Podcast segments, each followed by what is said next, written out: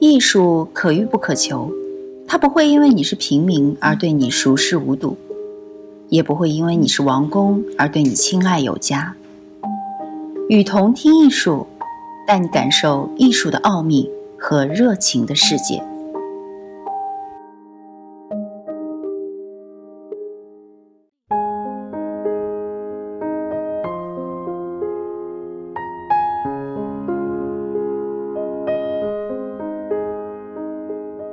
二上面区自然科学，自然科学里对女性问题的研究主要集中在心理学和生物学这两个方面。女性心理学是心理学的一个分支学科，是一门研究女性心理规律的科学。它主要是通过对女性的认识、情感、意志等心理过程和能力、性格、气质等心理特征的研究来回答什么是女性心理。这一问题，女性心理学还注重对比女性和男性不同的心理特征，研究心理特征的性别差异以及形成这种差异的生物学基础和社会性因素，从而揭示女性心理的真正奥秘，肯定女性心理的潜在优势。女性心理学的产生改变了传统心理学作为男性心理学的惯例，和其他女性学学科产生一样，具有革命性意义。他为了了解在理论和研究中被忽略了的妇女群体提供了信息。他在性别角色和改变性别角色的可能途径方面也开辟了新的前景。研究女性的生物本体，揭示作为生物存在的女性之谜，是生物学的主要课题。生物学意义上对女性的研究主要集中在发生学、遗传学、生理学这几个领域。发生学和遗传学主要是研究女性和男性在生物学上最初的分化过程，而生理学则立足于探讨女性独特的生命活动和女性集体独特的生命功能。作为一枚基础学科，生物学的研究直接关系到其他学科的发展。第三扇面区艺术。在社会科学和自然科学的众目睽睽之下，在冰凉的理性世界之外，女性受到了艺术的青睐，得到了艺术那温柔的感性的拥抱，因此，艺术便成为了女性学研究的一个重要领域。从艺术学的角度研究女性有双重视角：一方面，她要研究男性艺术所创造的女性；另一方面，她要研究女性艺术所创造的女性和女性本身的艺术创造，而后者则是重点。这是因为艺术在女性的生活中占据着极其重要的位置。艺术是女性自我认识、自我关照的发祥地和归宿点。在女性艰辛的历程中，社会对女性的遗忘，使女性也忘却了社会，忘却了政治、经济、历史。但女性唯一没有忘却的只有艺术。女性在艺术中保存了自己，保存了自己的形象，保存了自己的意识。保存了自己的生活，艺术为女性充满遗憾的人生带来了一丝温馨的慰藉。艺术学意义上的女性研究建立在对既有的文学艺术作品和既有的文学艺术史论著作的重新评价和重新审视上。它大致包括这几样内容。首先，他要分析男性的文学艺术作品，从中发现女性被神化、仙化、妖化和奴化的实际情形；同时，他要分析女性的文学艺术创作，从中发现女性自我意识萌生和发展的真实过程。其次，他要考察女性文学艺术创作的发展历史，以确认女性艺术在人类艺术史中的地位，以及肯定女性艺术对整个人类艺术发展的积极贡献。第三，他要从理论上论证女性独特的审美意识和女性艺术独特的审美价值，力图在理论上建构一种既往的艺术观、迥异的艺术女性艺术观。以启迪女性作为审美主体的审美天性，发掘女性作为审美主体创造潜能，这是从艺术学角度研究女性的目的之所在。但是，女性学所独具的价值，并不意味着女性学自身的绝对完善。随着历史的发展，女性学自身也面临着种种困惑。女性学具有跨学科的性质。这一门包含了很多具体学科的新兴科学，具有分散性和具体性这两个特点。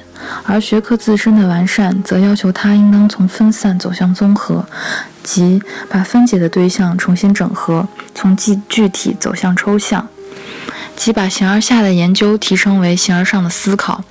并在更多的层次上重新分解，再重新整合，从而形成学科自身的良性循环。但是，由于女性学自身缺乏哲学素质，缺乏从分散到综合、从具体到抽象的桥梁与中介，所以它不能完成自身的良性循环。这是女性学自身的困惑之一。困惑之二，现有的女性学无法描述完整的女性，无法描述女性的存在整体。从以上的概述中，我们可以看到，现有的女性学各学科都是从各自不同的角度去研究女性的，她们都是从各不相同的侧面揭示了女性之美。因而都具有独特的价值，但是也正因为如此，所以它无法描述完整的女性，无法把握女性的存在整体。它把女性肢解在不同学科的框架之中，它把女性分割到各科学者的图案之上。因而，在现有的女性学中，我们看到的只是零碎的、残缺不全的所谓女性。女性丧失了她的完整形象和本来意义。不错，这些在学科上的研究中，我们能够了解政治学、心理学、史历史学、经济学等意义上的女性，但我们最终并不知道什么是女性，女性的完整意义是什么。女性不是政治学上的女性，女性不是经济学上的女性，女性不是心理学上的女性，女性只能是女性自身。政治学、经济学、心理学等学科中的女性，只能是女性自身的投影。那么，什么是女性自身呢？什么是完整的女性呢？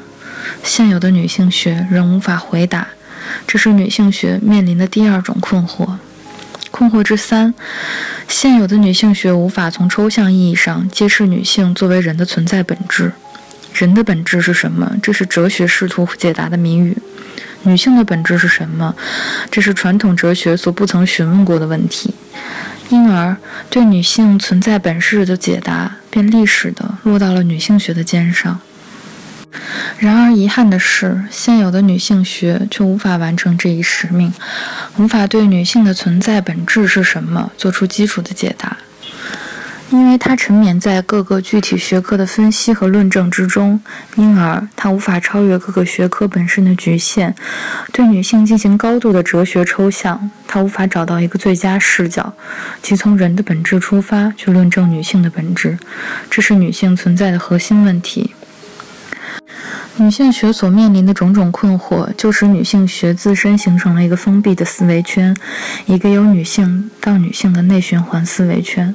它的出发点是女性，它的回归点仍然是女性。它是由固有文化所造就的女性，而不是人。这个封闭的思维圈将给女性学带来两种危害或两种难局。第一，它将使女性学在女性自我的圆圈中游弋，不能超越女性本身的局限，从而不能得到真正的深化。第二，它将造成一种新的文化隔绝。女性学的初衷是想在批判男性文化的基础之上建构一种崭新的女性文化，但是由于它偏离了人这个基点。所以，它很可能在一定意义上脱离整个人类文化，而发展成一种与固有的男性文化相隔绝的文化，从而造成男性对女性学甚至女性解放的心理冷漠。因此，女性学自身所面临的种种困惑，以及因此而造成的这个封闭的思维圈，就要求女性学自身必须超越，必须提升，它必须撩开各个在。不同学科蒙在他脸上的五彩缤纷的面纱，回归到人，赤裸裸的人本身。他必须以女性作为人的存在点为基点而展开自己的思考。只有当他以人作为研究的出发点和回归点时，女性的总体研究和各学科的具体研究才能深化。因此，女性学必须走向综合的研究人的存在以及本质的新兴科学——哲学人类学。哲学人类学将给困惑的女性学带来新的转机。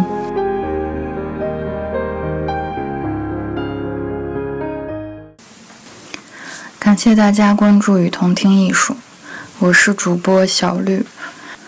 把你喜欢的文章发给我们，然后让我们分享给更多人吧。